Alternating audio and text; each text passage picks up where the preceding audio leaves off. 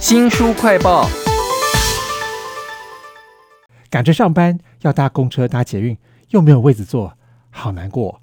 这个时候不妨试试看，轮流的用你的左右手去拉拉环，用力放松，用力放松，观察一下自己的肌肉啊，在心里面呢许一个好愿，愿那些有需要的人可以坐到座位啊。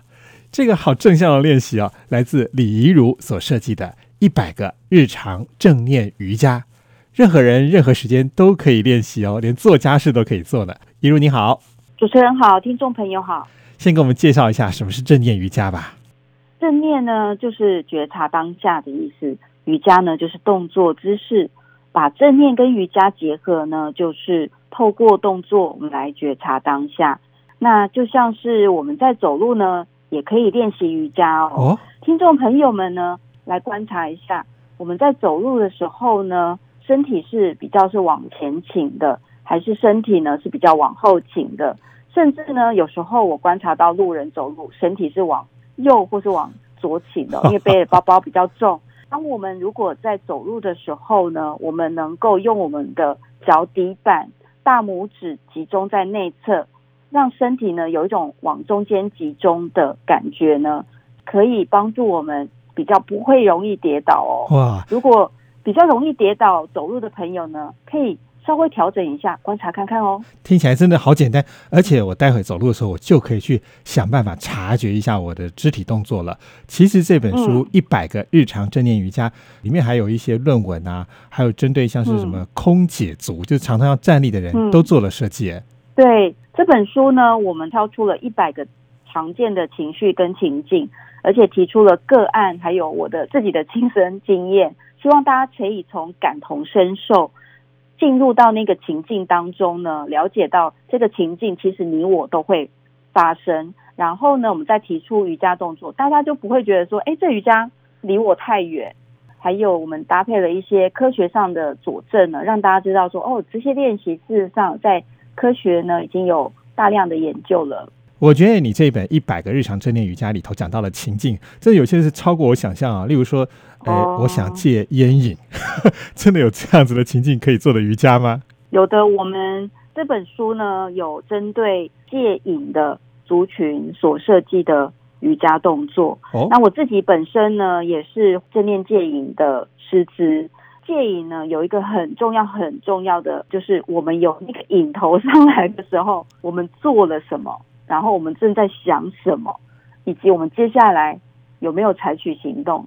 那我自己呢，在呃某一个戒治团体呢，就带了戒毒的团体三年，有很多的戒瘾很多年没有成功的，但是在我们的呃引导下呢，有进展。那其中呢，有一个练习是非常重要的，我们是做一个引头的冲浪者，冲这个浪。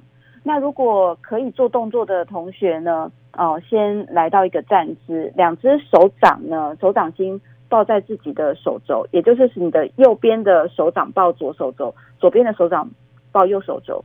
想象我们现在去花莲泛溪，把你的两边的手肘往上往下，然后做个大概哦八次或十次之后呢，想象突然来了一个大的浪潮，身体呢要哦做比较大的浪的时候，那时候你的身体的。反应跟身体的感觉如何？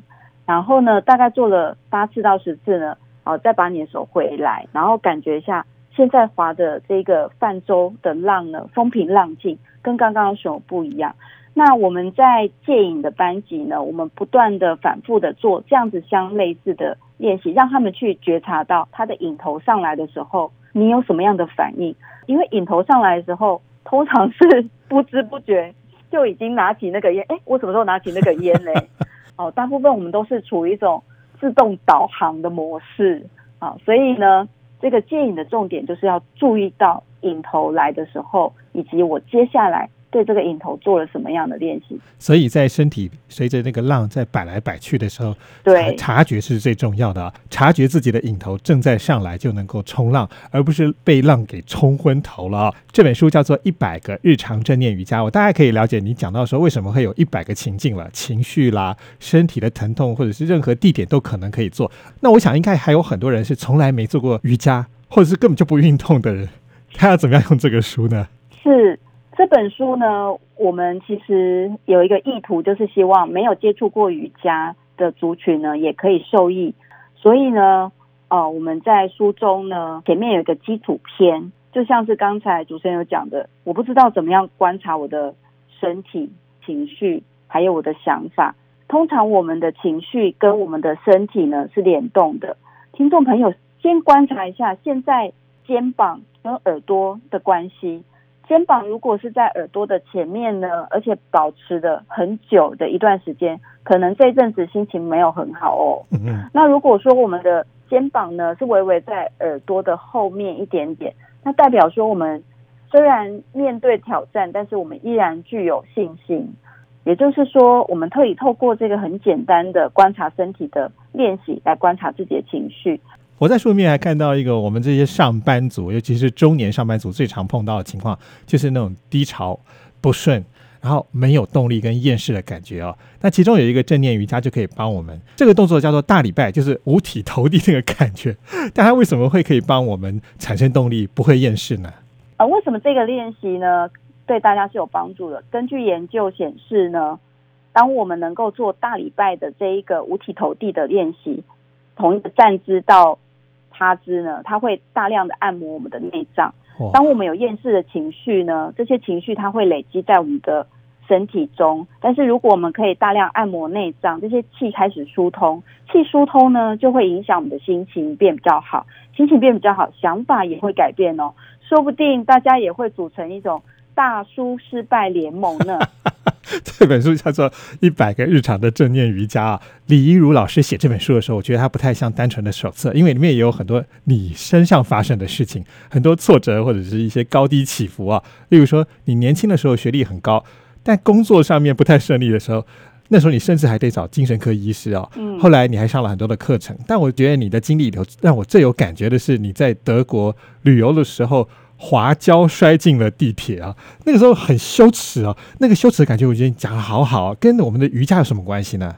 当我滑进德国的地铁时，我也有一种非常羞耻的感觉，羞耻的这个感觉大家都有，但是大家不知道怎么面对。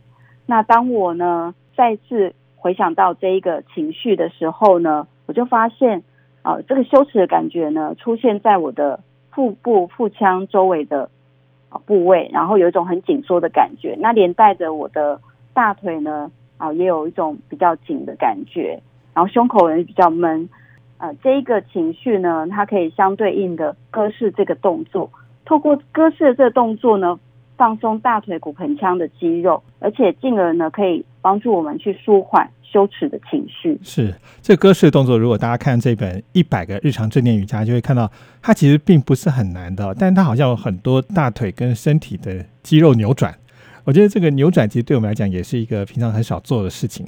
那你可以试试看扭转一下，看它能不能让你那个羞耻的感觉可以察觉得到啊，并且面对着它哈。其实这本书里头还有很多很有趣的题目啊，例如说那些不孕症的妇女可以让自己。像是小草一样摆来摆去，至少让自己先放松啊。还有像是那些做家事做到很累的妈妈们，要做另外一个动作去摆脱跟所有人那种紧密的连接，也要放松一下。这是这一百个日常正念瑜伽里头很有趣的各种动作。非常谢谢李一如老师为我们设计的这些动作，谢谢您。谢谢主持人。听众朋友，如果想要重复的收听我们的节目，或者说呢您只听到了一半，想要补足的话，我们在脸书、YouTube。Spotify、Podcast 都有新书快报，欢迎您下载 APP 订阅频道。我是周翔，下次再会。